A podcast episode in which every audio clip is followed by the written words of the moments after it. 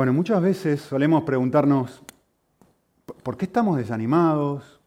¿Por qué nos deprimimos? ¿Por qué luchamos siempre con las mismas cosas? A veces uno piensa, ¿por, qué soy tan egoísta? ¿no?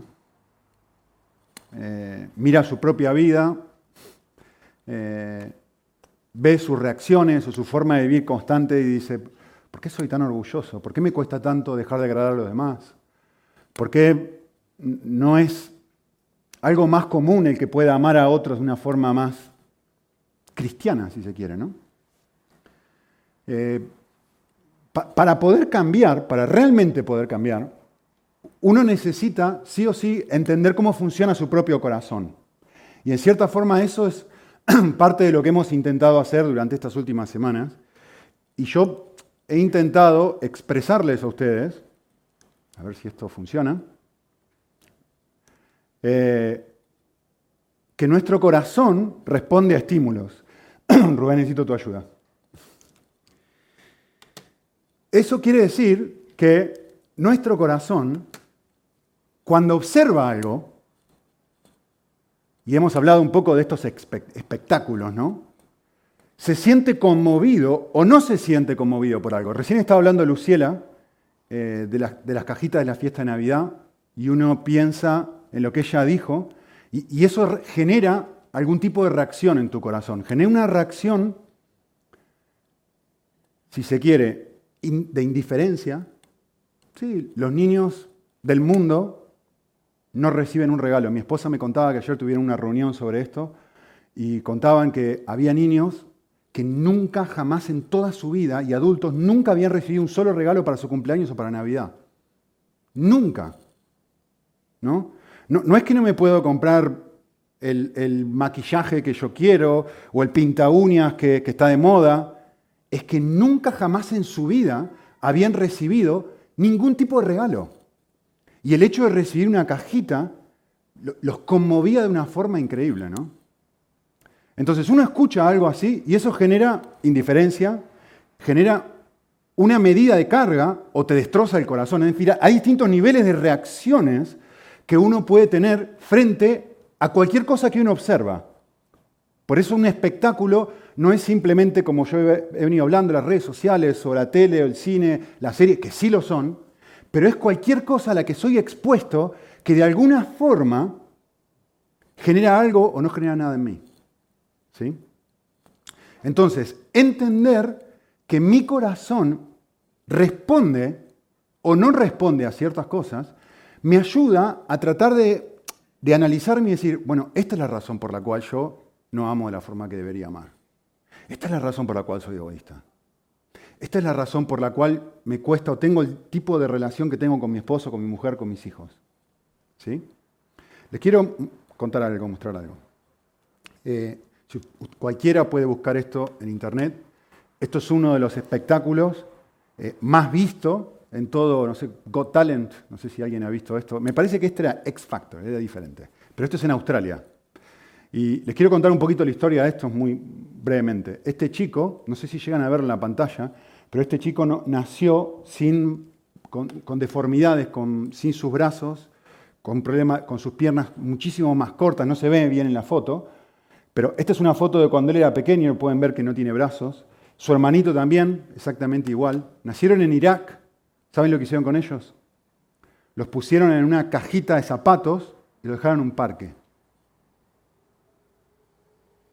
Cuestión que parece que vino una monja y los encontró llorando a los niños y, ella los recogió y los puso en un orfanato. Eventualmente vino una, una mamá o una mujer que los adoptó y ellos encontraron algo que jamás podrían, hubieran soñado encontrar, que es amor, porque sus padres fisiológicos los abandonaron probablemente justamente por su condición física, y, que es un ambiente de amor, totalmente amado por su, mamá, ¿no? Bueno, cuestión que este chico se presenta en este show, em, y obviamente no sé si conocen cómo funciona esto de X Factor o los, los Got Talent, pero hay unos jueces y normalmente la gente viene y hace algo que sabe hacer. Este chico sabía cantar, así que canta, y dentro de todo lo hace muy, muy bien, muy bien. Y, Y yo casi que se los muestro el vídeo. Millones y millones de visitas tiene. ¿eh? Casi que se los muestro, pero digo, no, mejor se los voy a contar. Sucede algo en el vídeo que llama muchísimo la atención y que quiero que analicemos un segundo. Una de las juezas, que es esta mujer, no sé quién es, es australiana, no sé si es una mujer, es una, perdón, una actriz, si es una modelo, si es una cantante, no, sé quién es. Pero sí está claro que es una, una mujer tremendamente preocupada por su estado físico, sus uñas, su maquillaje, su, o sea, es alguien del espectáculo, ¿no? Y este chico canta, lo pueden buscar, ¿eh? Este chico canta y es imposible, es casi imposible no mirar esto sin llorar. Te conmueve. Aún cuando lo volví a ver ayer, me volvió a conmover y lo he visto 20.000 veces. Te rompe el corazón escuchar la historia de este chico y, es casi imposible no llorar. Cuando está por terminar el vídeo, o sea, todos los jueces dan su aprobación, sí, sí, sí, sí, sí. Eh, ella dice dos cosas muy interesantes. Hay dos cosas que me llamaron la atención. Una cosa que dice es esta. Dice, nos conquistaste desde el momento que subiste al escenario. Me encantó esa frase. Nos conquistaste. Hubo algo que hizo que mi corazón respondiera a tu realidad, a lo que yo estaba viendo, y me sentí conquistada por eso. Y después dijo otra cosa, y esto lo dijo totalmente al pasar, y probablemente fue justo un segundo antes que termine el vídeo. Lo pueden ver en internet. Dijo esto. Dijo, qué patético, dijo. Yo no puedo, está llorando la, la chica esta. Le dice, no puedo creer, yo no puedo creer que viva mi vida preocupándome por cosas tan insignificantes. Yo quiero que hagamos un análisis muy simple, muy obvio, de, su respuesta y lo que sucedió aquí. Esta, esta, mujer tiene una experiencia que la conmueve, ve algo que la hace llorar y que le toca sus emociones. ¿Sí? Eso que ve hace que ella evalúe su propia vida y diga, estoy viviendo para mi estética y este chico tuvo una experiencia de vida semejante. ¿Cómo? ¡Qué patético! ¿Cómo voy a vivir de esta forma?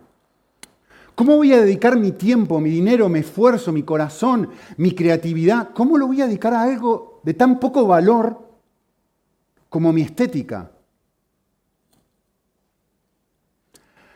Resultado de esto, siente un nuevo deseo de amar.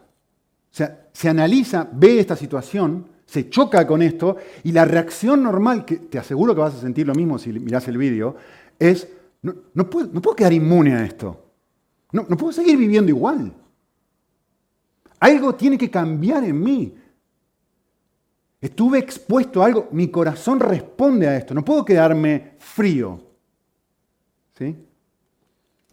No puedo seguir viviendo de la misma forma. Pero hay un problema a la semana siguiente, si uno vuelve a mirar X Factor y, hace un recorrido por YouTube, por todos los que vienen después, todas estas emociones que esta chica tuvo desaparecen. Y vuelve a vivir exactamente igual que antes. Y todo ese deseo de entrega, de cambiar su forma de vivir, de amar a los demás, de, de, decir, qué patético mi estilo de vida, no puedo, no puedo seguir viviendo así, se fuma y desaparece. Yo quiero explicarles algo, porque así funciona la vida. Esto es muy importante entender, porque finalmente esta chica podría hacerse la misma pregunta que hice al principio, ¿no? Pero, ¿por, qué? ¿por qué fui conmovida por tan poco tiempo? ¿Por, qué no cambié realmente cuando hubo una, emoción de cambiar, cuando hubo una intención de cambiar y me quedé en el camino? ¿Por qué seguí con la trayectoria de vida que tenía durante toda mi vida y finalmente hubo un punto de fui expuesta a un espectáculo que me conmovió pero que no me cambió. ¿No? Entonces, este análisis, esta experiencia, tiene muchas analogías, hay, muchas cosas, muchos trazos que cruzan y que uno podría eh, analizar respecto a la experiencia cristiana, a la conversión y a cómo funciona el cambio dentro del cristianismo. Hay muchas cosas muy, muy, muy análogas. ¿Sí? ¿Qué quiero decir? Hemos estado diciendo esto, ¿no? Hemos venido diciendo que un cristiano, una, persona que cree en Cristo, fue, han iluminado algo, ¿se acuerdan la imagen que he compartido, ¿no? Que vino el Espíritu de Dios y de alguna forma iluminó el edificio, en este caso el edificio Jesús, en la analogía. Y te mostraron a Jesús de una forma que te conmovió, que de alguna forma te hizo ver atractivo a Cristo. Da igual cómo fue eso. Alguien te dijo, ¿sabes qué? Te sentís culpable, ¿verdad? ¿Sentís que has desobedecido a Dios? Dios quiere, Cristo murió por ti para ofrecerte perdón completo. Y eso, que alguien te haya dicho eso, te encendió los ojos, te hizo ver la cruz y decís, esto es fantástico, que Dios me ama a pesar de lo que yo soy, esto es increíble. Que Él murió, que el Dios del universo se hizo hombre y murió por mí. Es que no lo puedo creer. ¿En serio me está diciendo eso? Sí, sí, sí, en serio. Y hubo un punto donde eso generó algún tipo de respuesta en ti de atracción hacia Cristo. ¿Sí? Vale. Ahora la pregunta del millón. ¿En qué se diferencia la experiencia que tuvo esta mujer con la de un cristiano?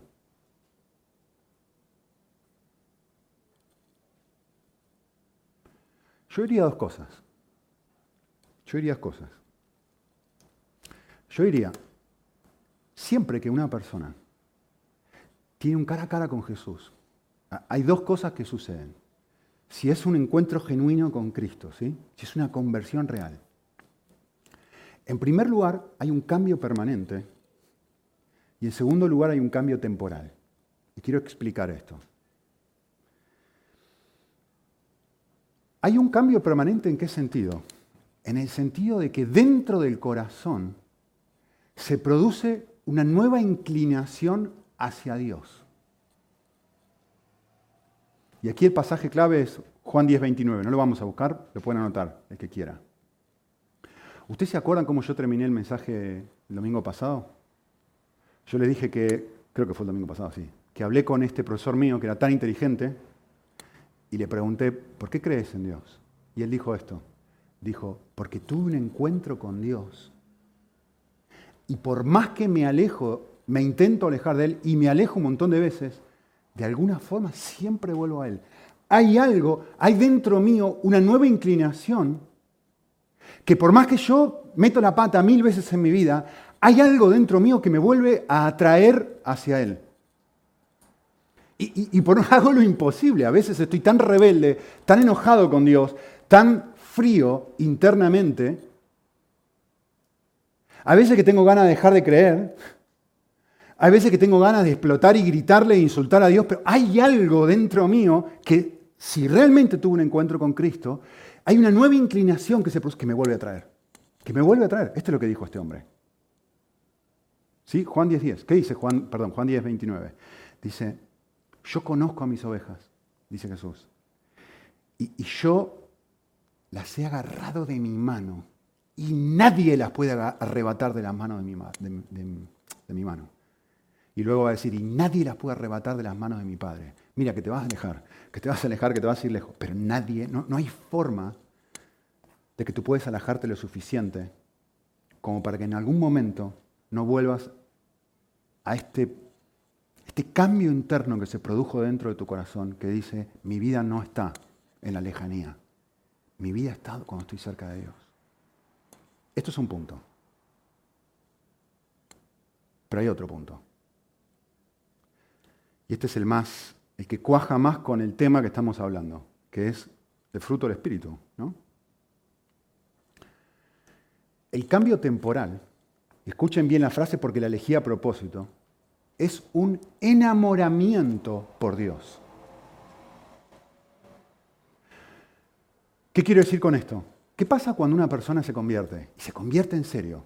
Estaba alejada de Dios y de repente se da cuenta le predican el Evangelio y se da cuenta de que Dios la ama. ¿Qué sucede automáticamente? ¡Pum! Esta persona tiene una pasión por Cristo, le habla a todo el mundo, está súper apasionada, lee su Biblia, ora, tiene un enamoramiento de Dios que la Biblia, Apocalipsis 2.4, llama Primer amor. Tiene un primer amor, como cuando te enamoras de una chica, cuando te enamoras de un chico. Estás, y después estás 20 años casado y decís, pero, pero ¿qué pasó? Che? ¿Dónde está ese, enamoramiento que estaba en un primer momento? ¿Ven la diferencia? Vale. El desafío de Apocalipsis 2 es este. El desafío de Apocalipsis 2 es, la vida cristiana funciona de tal forma que debo entrenar a mi corazón a volver todos los días a reenamorarse de Dios. Ese es el desafío. Puesto que mi corazón responde a estímulos, puesto que mi corazón responde a los espectáculos, a las cosas que se le ven atractivas, la vida cristiana es volver a encontrar a Dios atractivo todos los días. Cuando Dios es atractivo para mí, cuando Dios es la perla de gran precio, cuando Dios es valioso, el resultado de eso es, uno de los resultados de eso es, empiezo a amar. Empiezo a amar. Porque estoy enamorado de alguien que ama y me siento amado y el resultado de eso es amar. Cuando se apaga, cuando me siento egoísta, cuando veo mi orgullo, cuando veo todas estas luchas, estas cosas que veo en mí, digo, pero esto ya no es una, ya no es como antes. ¿Qué es lo que necesito? ¿Golpearme la cabeza para intentar amar a los demás? No, no, no, no. Lo que necesito es volver a enamorarme de Dios. Y si vuelvo a enamorarme de Dios, el efecto de eso es el fruto del Espíritu. Amor, gozo, paz, paciencia, fidelidad, mansedumbre, dominio propio, etc. ¿Entienden? Esto es clave. ¿eh? Guárdenlo un ratito ahí y vamos a seguir hablando sobre esto. Pablo va a decir que la primera gran marca de que yo estoy enamorado de Dios, Gálatas 5, es, es, que amo a otros. ¿Sí? El fruto del Espíritu es amor. Es lo primero que va a decir. ¿Sí? Entonces, yo tengo una pregunta para que pensemos juntos, que ya la hice la última vez, pero quiero responderla ahora. Es, la siguiente. Eh, tenemos que entender que este amor que está hablando Pablo es un amor especial, es un amor distinto, no es un amor normal. Es un amor que solamente produce el Espíritu de Dios dentro mío. Porque el texto mismo de Gálatas 5 dice, es un fruto, es decir, es una obra del Espíritu. No, es algo que tú puedes hacer. No es algo que tú puedes lograr por ti mismo. ¿Sí? Entonces, la pregunta que yo hice la semana pasada es, ¿puedo amar a otras personas si no tengo el Espíritu de Dios dentro? Es decir, ¿el ser humano es capaz de amar a otros sin el Espíritu de Dios? Por supuesto, la respuesta es sí, claro que sí. Pero la salvedad es yo puedo dar amor humano a otros. Lo que no puedo, ni jamás podré, es dar amor divino.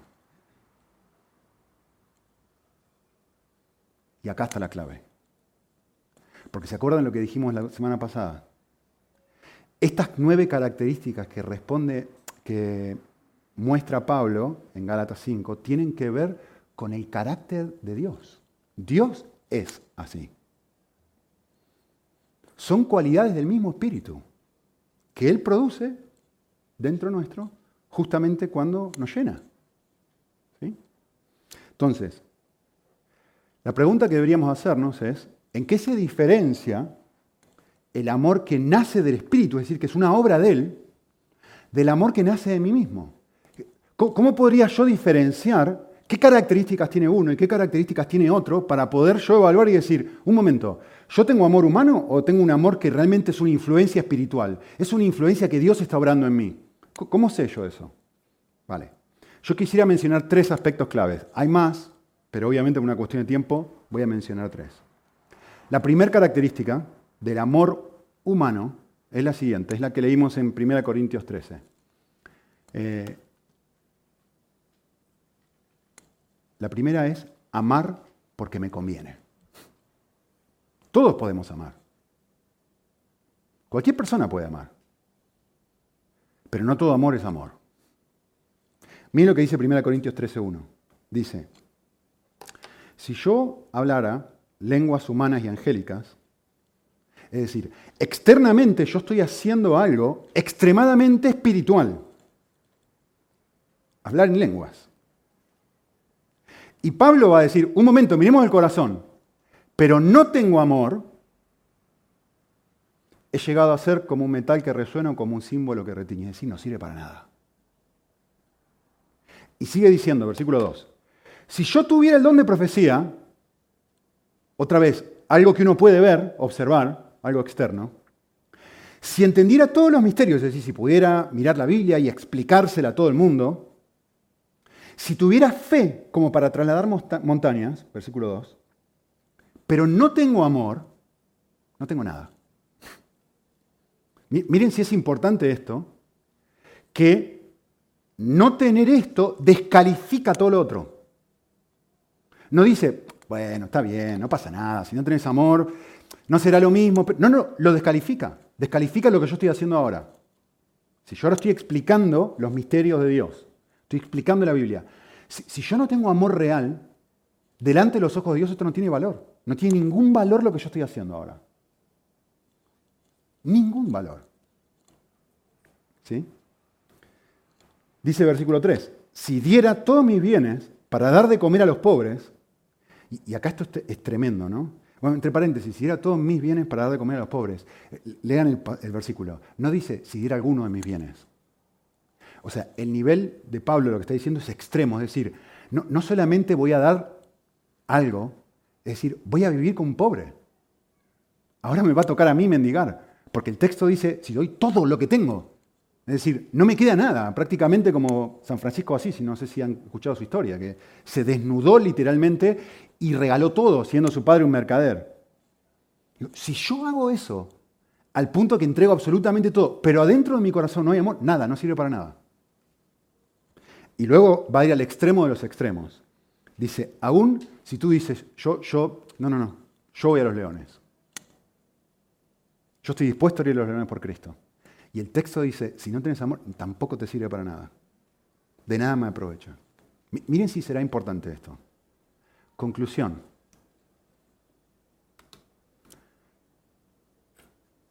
Darme, entregarme, ofrecerme a mí mismo, regalarme a mí mismo y a mis bienes, no es sinónimo de amar. Puede ser amor, pero no debería confundirlos servir a otros con mis dones, con las cosas que Dios me ha dado, estos son dones, ¿no? Lo que está hablando acá en 1 Corintios 13, no necesariamente es amor. Un humano puede hacer eso. Un ser humano puede hacer eso. Pero, Dios, un amor divino, no funciona así. Eh, me estaba pensando en esto y, y justamente, ¿no? Uno ama porque lo conviene. Miren el amor divino. Y miren, les presento a Dios. Quiero presentarles a Dios ahora. Quizás nunca pensaste esto. Nunca en tu vida vas a escuchar a Dios hacerse esta pregunta. ¿Me conviene?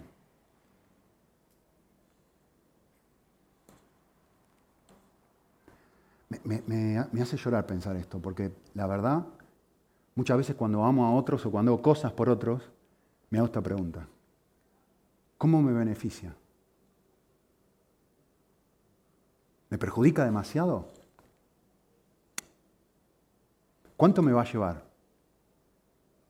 ¿Qué voy a, ¿Cuánto me va a costar hacer esto por otro?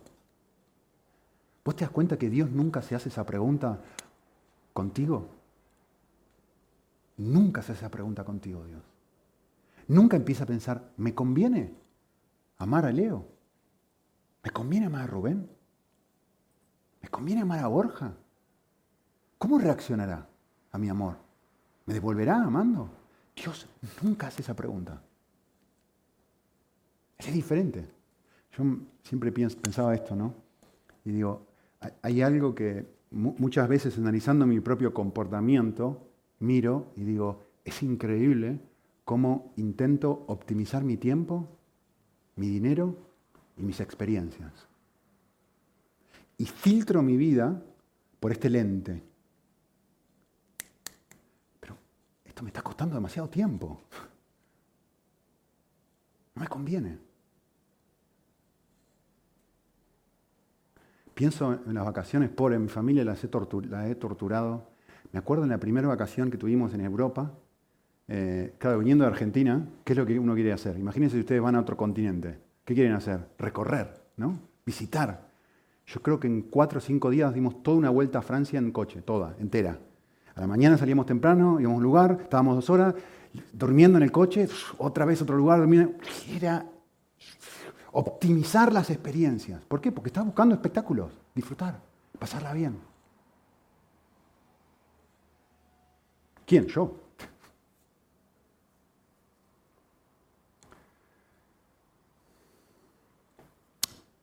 Eh, me encanta. Tim Keller comparte una ilustración muy buena y él dice esto.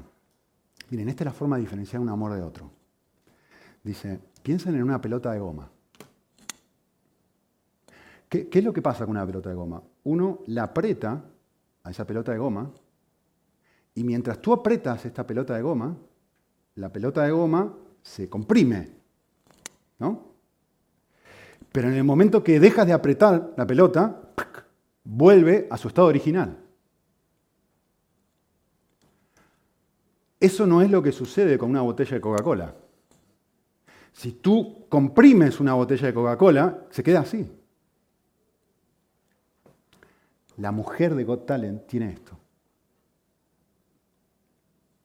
Hay algo que sucede que la comprime, pero en el momento que eso se va, vuelve a su estado original. No, no, ha habido algo permanente que rompió el corazón de verdad y que produjo un efecto que transformó el corazón no solo un comportamiento temporal, sino que afectó el corazón de forma permanente yo ya no puedo vivir sin esta inclinación por Dios. Yo ya no puedo seguir viviendo para mí. Sí, quizá una, dos días, tres días, cuatro días, hay, momentos donde me alejo de él, pero hay algo dentro mío que ha sido roto, que ya no es una pelota. Entonces, no amo a otros porque me conviene. Bueno, piensen esto, hacemos eso todo el tiempo. Miren, ¿cómo tratas a tu jefe? Pelota porque me conviene. Amo porque me conviene. Porque si no, si este hombre no fuera mi jefe, le cantaría a las 40. ¿O no? Eso no es amor. Va, externamente no lo trato mal. Internamente, mi compañero de trabajo, mi mujer, mis hijos. Estaba tratando de decirles a mis hijos, la, la clave no es si tú eres bueno o buena cuando sales de casa. Ay, me porté súper bien. Genial. En casa. Por eso la Biblia habla y dice esto. La clave para elegir a un pastor no es lo que el pastor sabe. La clave para elegir a un pastor es cómo vive en su casa.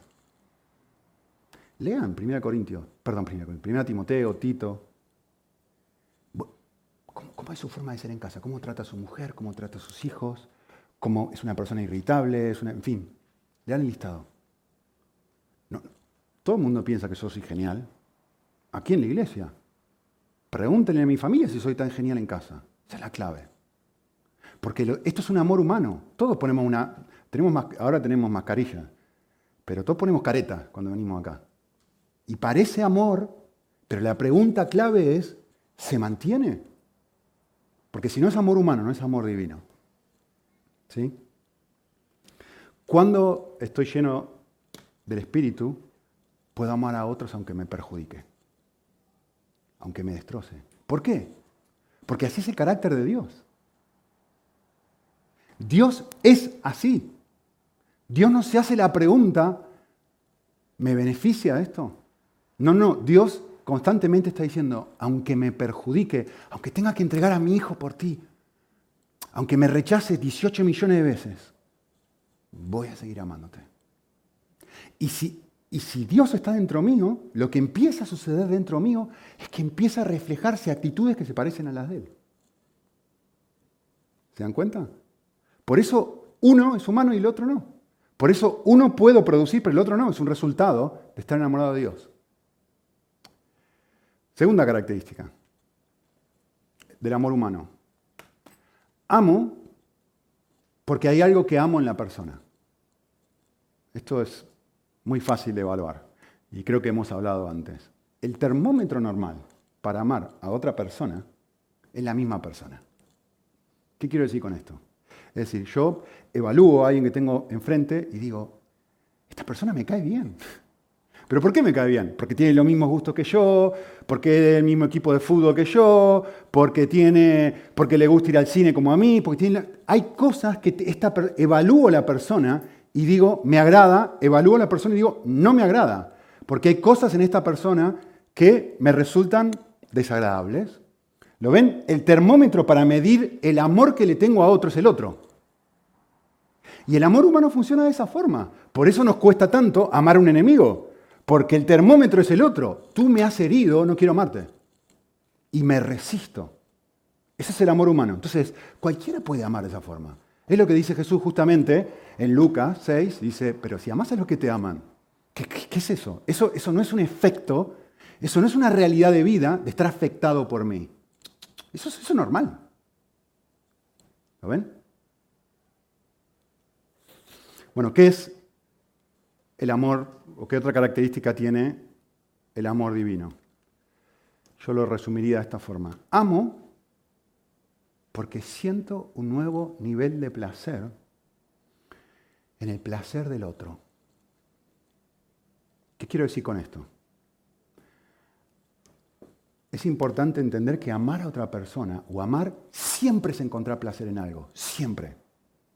Nosotros amamos, yo amo el fútbol porque me causa placer el fútbol. Tú amas la ropa porque te causa placer la ropa. A mí la ropa me interesa tres pepinos. No me gusta la ropa. No me entusiasma comprarme ropa. A ti sí. ¿Por qué? Porque encontrás una medida de aprecio en eso. Está genial. Una cosa no es mejor que la otra. Pero el punto que tienen que entender es, siempre amo algo o a alguien porque encuentro placer en eso. ¿Sí? Entonces, ¿qué es lo que hace el Espíritu de Dios? El Espíritu de Dios incrementa mi capacidad para encontrar placer en el placer ajeno. ¿De dónde saco esto? Hechos 20. Más bienaventurado, más feliz es la persona que da que la que recibe. Es decir, hay una medida importantísima de gozo que yo experimento cuando doy algo a alguien. Piénsenlo, todo el tiempo experimentamos esto. Lo que quiere decir es esto es, se los traduzco, ver a alguien feliz me pone feliz. A mí ver a mis hijos felices me pone feliz. Me causa una medida enorme de placer. Una medida enorme de placer. ¿Qué es, ¿Qué es lo que está diciendo? Cuando realmente amas a alguien, tu felicidad consiste en la felicidad de la persona que amas. ¿Qué hace el Espíritu de Dios? Una de las cosas que hace. Cambia aquello que llena tu corazón y te produce gozo. Sin Cristo, yo encuentro gozo en mis hijos. Y cada vez que ellos están felices, eso a mí me pone súper contento. Pero cuando Dios viene a mi vida y cuando estoy lleno de Él, de repente lo que empiezo a experimentar es que se amplía el abanico. Se hace más grande mi capacidad de encontrar gozo en el gozo de otros. Usemos un ejemplo de las cajitas, que estábamos hablando hace un rato, de las cajitas de Navidad. ¿Quién de ustedes no le compra un regalo a su hijo para Navidad o para su cumpleaños? Todos. ¿A quién no le da placer ver a tu hijo abriendo el regalo y sentirse feliz y decir, ¿quién? La Navidad es preciosa. A mí me encanta la Navidad en ese sentido, porque me hace acordar a todas mis experiencias así y recuerdo que esto es fabuloso. Es re lindo, es increíble. Ahora, ¿qué es lo que hace el Espíritu de Dios? Viene a tu corazón y te hace pasar una Navidad todos los días. Donde ahora tú encuentras placer. Yo me acuerdo eh, cuando íbamos al, me, encanta hacer esto. Todas las Navidades me encanta hacer eso. No me importa la cantidad de dinero que gastemos para llenar las cajitas y que los niños compren lo que compren. Y vamos, normalmente vamos a un chino y compramos todo lo que los niños quieran. Todo, compremos, llenemos la cajita, llenamos cajita, cajita, cajita, y cada, uno hace una cajita. Y es fabuloso. Y a mí me encanta, me encanta eso, me encanta ver cómo mis niños compran para otros niños. Y me causa placer, eso es, es precioso. Estoy viviendo la Navidad no con mis niños, con otros niños que no conozco. El, el punto es, esto es lo que sucede en la persona que está llena del Espíritu de Dios. Es paradójico, ¿no? Porque al dar recibe aún más. Podría decir más sobre esto, pero se me acaba el tiempo. Tercer característica del amor humano. Amo porque deseo que me amen. El amor humano es así. El amor, el amor humano funciona de esta forma. Sale al mundo diciendo, por favor, llena mi taza. Estoy vacío. Y de alguna forma necesito que me ames. Y voy a usar el amor, voy a usar el amarte para llenar mi taza. ¿Cómo funciona esto? Mire, les voy a dar dos polos, dos extremos. Por un lado, están las relaciones, yo las llamé así, las relaciones de conveniencia en un eh, polo y en otro polo las relaciones que ahora se suelen llamar tóxicas. Quiero que hagan un análisis de esto. ¿sí? Una relación de conveniencia funciona de esta forma. Es una persona extremadamente egoísta que dice, yo te voy a amar, sí y solo sí, si estás flaca, si, me, si mantienes tu cuerpo, si me querés, si te sigo amando, si las emociones se mantienen. Es decir, mientras me convenga, yo voy a tener una relación contigo. ¿Sí? Por eso los matrimonios o las relaciones ahora, ¿qué duran? ¿Un año?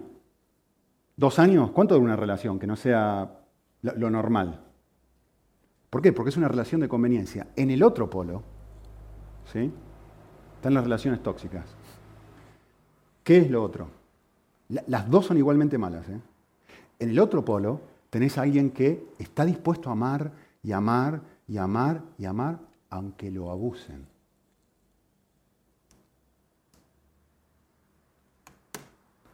Porque está tan vacío, tiene su taza y dice, piensa en una mujer golpeada, que se deja golpear y que el marido la golpea, lo echa de la casa una semana, la semana vuelve el marido arrepentido, lo vuelve a aceptar. Y así siete, ocho, diez veces. ¿Por qué hace eso? Porque tiene su taza vacía y está diciendo, prefiero el dolor del golpe que el dolor que no sentirme amada, que el dolor de estar sola. Prefiero no estar sola, prefiero que me golpees a no estar sola. ¿Lo ven? No le ponen ningún tipo de límite al amor porque están vacíos. Y estos le ponen todo tipo Limitan a su propio amor diciendo, no, yo no te voy a amar, sino X. Eso es el amor humano. Son los dos polos, obviamente, ¿no? Finalmente está el amor de Dios, que funciona de otra forma. O el amor del cristiano, que funciona así. Amo porque ya me siento amado. No voy con una taza al mundo. Dios ha llenado esa taza y ahora puedo salir al mundo a dar algo que ya tengo. Doy desde la abundancia. Este es el otro pasaje que hemos leído. Y, quiero, que, quiero que entiendan la lógica de Pablo. Miren la lógica de Pablo. En este pasaje, Pablo hace esto. Dice, por favor, quiero que todo el mundo sienta lo mismo. Es este, piensa en lo que Pablo está diciendo. Hay dos personas que se están peleando y una piensa A y la otra piensa B y Pablo le está diciendo, quiero que sientan lo mismo. ¿eh? Este es el contexto. Quiero que sean lo mismo sentir. Eh, luego Pablo va a decir, esperen que me perdí el pasaje, eh, quiero que conserven un mismo amor. No quiero que haya discusiones entre ustedes. Quiero que estén unidos en un mismo espíritu. Quiero que tengan un mismo propósito. Quiero que cada uno deje a un lado su propia opinión y diga, no, no, vamos todos en este norte. ¿Sí? Un mismo propósito. Es más, dice Pablo, quiero que no hagas nada por egoísmo, es decir, que no estés pensando en ti mismo. Quiero que no hagas nada por orgullo, para destacarte, pintarte, hacer lo que quieras, arreglar. No, no, nada de eso. Quiero que tengas una actitud humilde Quiero que vayas a vivir la vida pensando el otro es más importante que tú y que no pongas primero tu interés y primero el interés del otro. Esto es lo que él dice que quiere para esta gente. ¿Vale? Es decir, amar. De una forma no normal. Nadie ama así. Lo próximo que va a hacer, que no tengo tiempo de mostrarles, es decir, Jesús hizo esto. ¿Sí? Ahora quiero que observen la primera parte del versículo. Pablo lo que va a decir es, ¿cómo haces tú para hacer esto? Y Pablo va a decir esto, miren, creyentes de Filipos, para poder hacer esto, para llegar a esta instancia, tú necesitas darte cuenta, necesitas pensar, pensar esto. Y lo pone en interrogación no porque le está dudando, es una construcción en griego a propósito, no es que lo pone en tela de juicio, sino que lo hace para que pienses. Como si te digo, ¿tenéis oído ahora? ¿Me estáis escuchando? No, no, estoy poniendo en tela de juicio si, si realmente tenéis orejas o no tenéis orejas. Lo que quiero es que reflexionen. Esto es lo que está haciendo Pablo. Y está diciendo esto. Cristianos, ¿hay consuelo en Jesús? ¿Es Jesús lo suficientemente real? ¿Es un espectáculo lo suficientemente cercano como para ofrecerte a ti lo que no te ofrece el tener razón? ¿La herida del otro? ¿El que no te amen? ¿Hay, hay en él algún tipo de estímulo, algo que produzca dentro tuyo la capacidad para poder hacer lo que te voy a decir que tenés que hacer ahora. Hay afecto, hay compasión, hay una transformación interna dentro tuyo que produzca esta clase de comportamiento. Esto es el fruto del Espíritu. Juan lo dice de una forma más simple. Juan dice, nosotros amamos porque Él nos amó primero. Lo primero que yo necesito para poder amar a otros es sentirme amado por Dios. Miren, de todo lo que he dicho, pueden olvidarse. Les, doy, permiso. No quiero que se olviden de esto. Esta es la parte más especial, por lo menos para mí. En estar meditando en este pasaje, esto fue lo que realmente me dijo, esto es precioso, y no quiero que se lo olviden. Quiero decirles algo, quiero que piensen muy bien esto porque va a cambiar sus estructuras de pensamiento.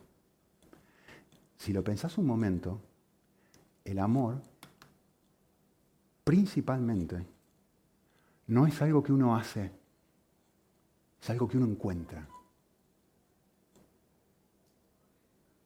Cuestionen esto en su cerebro un ratito.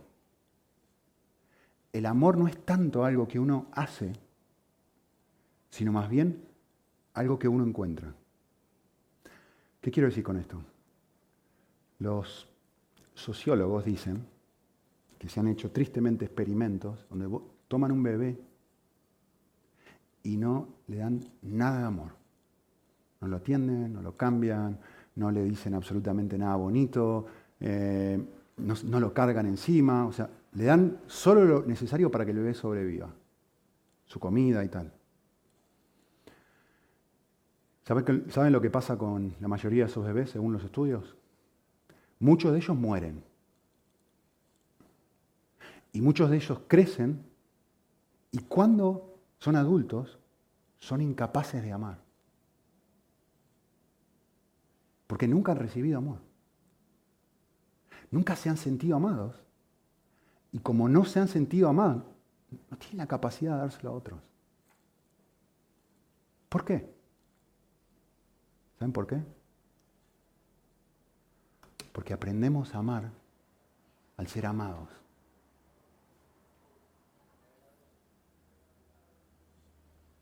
Cuanto más amados somos, cuanto más amados nos sentimos, cuanto más real es la percepción de sentir que esta taza está llena, más ganas el resultado, el efecto, el fruto de eso. Quiero dar, quiero dar, quiero dar, quiero dar, quiero dar. Saqueo. Acumula, acumula, acumula, acumula, acumula, acumula, acumula, acumula, hasta que alguien hace lo inesperado. Lo ama contigo. Conozco tu nombre antes siquiera que te bajes del árbol. Antes siquiera que hayamos cruzado palabra. Sé quién eres Sé a qué te dedicas. Sé que eres una persona egoísta, saqueo, pero no importa. No importa, quiero amarte. Y este hombre, que es condenado por todo el resto de la gente, pero aceptado por Jesús, el, el fruto de eso que es. Amar, amar, sí, sí, tres, cuatro, cinco veces más que lo que he dado y la mitad de mi fortuna, nadie le dice que tiene que hacer nada. Pero el fruto de haberse sentido amado es amar. El amor se encuentra. Un hombre va caminando por el campo y tiene sus bienes, su casa, tiene un montón de cosas acumuladas, tiene un montón de dinero, no sé si se acuerdan la parábola. Y va caminando y encuentra una perla, encuentra. Hay una perla y dice, esto merece la pena soltar todo el resto de cosas. Lo encuentra. La mujer samaritana.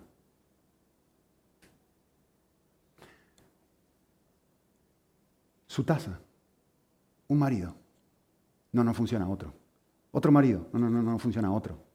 Otro marido. No funciona otro. Y otro, y otro. Y así cinco veces. Dice, ninguno de los maridos funciona. Voy a probar convivir con alguien, porque evidentemente el matrimonio no funciona. Así que voy a probar otra cosa, a ver si esto funciona. Su sexta pareja. Y tampoco funciona. Y de repente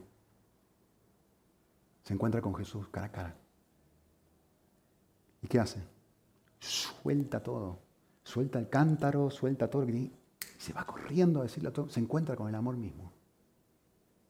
Se encuentra con un Dios que la mira cara a cara y le dice, yo soy. Yo soy el que tanto estabas esperando. Yo soy el Mesías. ¿Viste eso que estabas buscando en tus maridos? Solo en mí y yo quiero dártelo. Y esta mujer se rompe en mil pedazos. Pregunta final y obvia. ¿Qué hacemos para encontrar esta clase de amor? ¿Qué hacemos? Hay muchas formas, pero quisiera mencionar dos, muy brevemente. La primera es encontrar a Dios espectacular y no solamente creer en Él.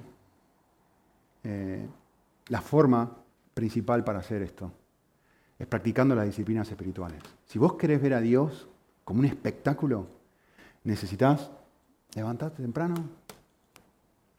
prepararte tu café, prender el fueguito si hace frío, o irte afuera a mirar el mar, lo que quieras, y hacer lo que dice la palabra, ¿no?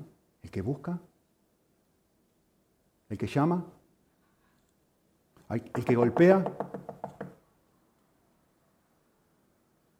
Que el amor se encuentre no quiere decir que no deba buscarlo. Parte de mi responsabilidad como cristiano es volver a ver a Cristo espectacular. Ese es tu desafío. ¿Cómo haces eso? Tenés que ponerte a Él. Y la segunda, es, hay, hay veces en que Dios, porque uno dice, pero ¿por qué? ¿Por qué no lo veo a Dios espectacular? ¿Por qué no, no lo encuentro atractivo? ¿Por qué Dios es una creencia? ¿Por qué Dios es algo que no, Sí, pero no, no es un espectáculo para mí. Hay veces en que el encuentro se produce cuando abro mis manos y, suelto algo que yo sé que ahora es mi gran espectáculo. Y ese es el último pasaje que leímos hoy. Eh, el pasaje de Santiago eh, dice, dice así, es un poco fuerte, pero para entender este pasaje uno tiene que entender que le está hablando a personas cristianas. ¿sí? Santiago le está hablando a personas cristianas, no a personas no cristianas. ¿sí? Y está diciendo, mira, tú tienes un problema, y este es tu problema. Tu problema es que tienes el corazón partido. Tienes dos amantes. eres un alma adúltera, es decir, tienes un amor y otro amor que están compitiendo. Y, no puede funcionar de esta forma y pretender ver a ambos espectaculares. No, no funciona así. ¿Por qué? Porque cuando te haces demasiado amigo de este, te haces enemigo de este. Las dos cosas no pueden estar equiparadas. ¿sí? No, es que no puedo amar a mi mujer, a mis hijos, Dios me manda a hacer eso. No es que no puedo disfrutar de Instagram o del cine o de cualquier espectáculo, eh, o del trabajo, o de, o de una relación, o lo que sea. El punto es cuando esto supera esto. Lo que tiene que volver a suceder es esto. Y dice el texto, mira, si, tu amor por el mundo, lo que sea, es tan alto, tan grande, que compite con Dios, necesitas recordar esto, dice el pasaje. Hay un celo en Dios por ti. Por lo tanto, debes resistir. ¿Sí? Pero debes hacer otra cosa también, que dice el pasaje. Me gusta esta frase. Y, es bastante interesante, ¿no? Dice, acercaos a Dios y Él se acercará a vosotros. Eh, y es un poco la idea que estaba compartiendo hace un segundo. Es la imagen de decir, mira, hay algo que está compitiendo, que yo necesito abrir las manos, soltar, dejarlo y volver a acercarme a Dios.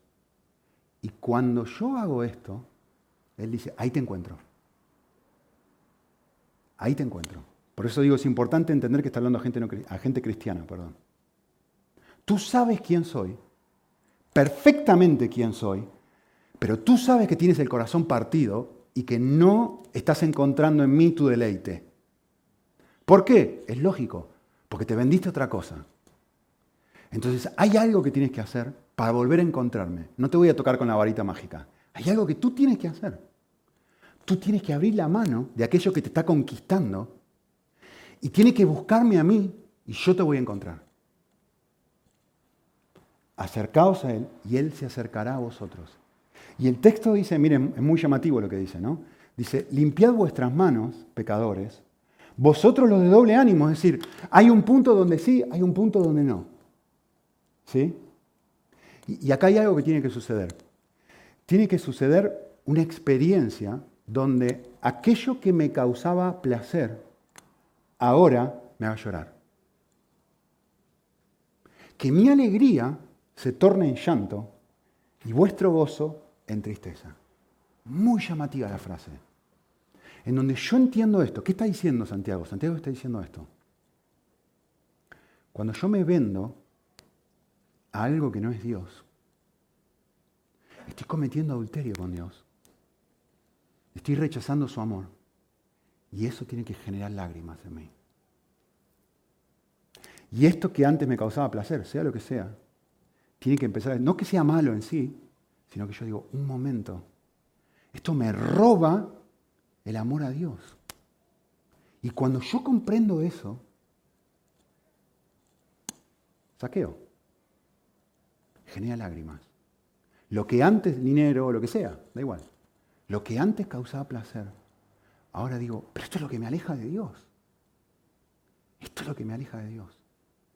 Lo que necesito es volver a encontrarme con el amor. Volver a encontrarme con lo que realmente llena.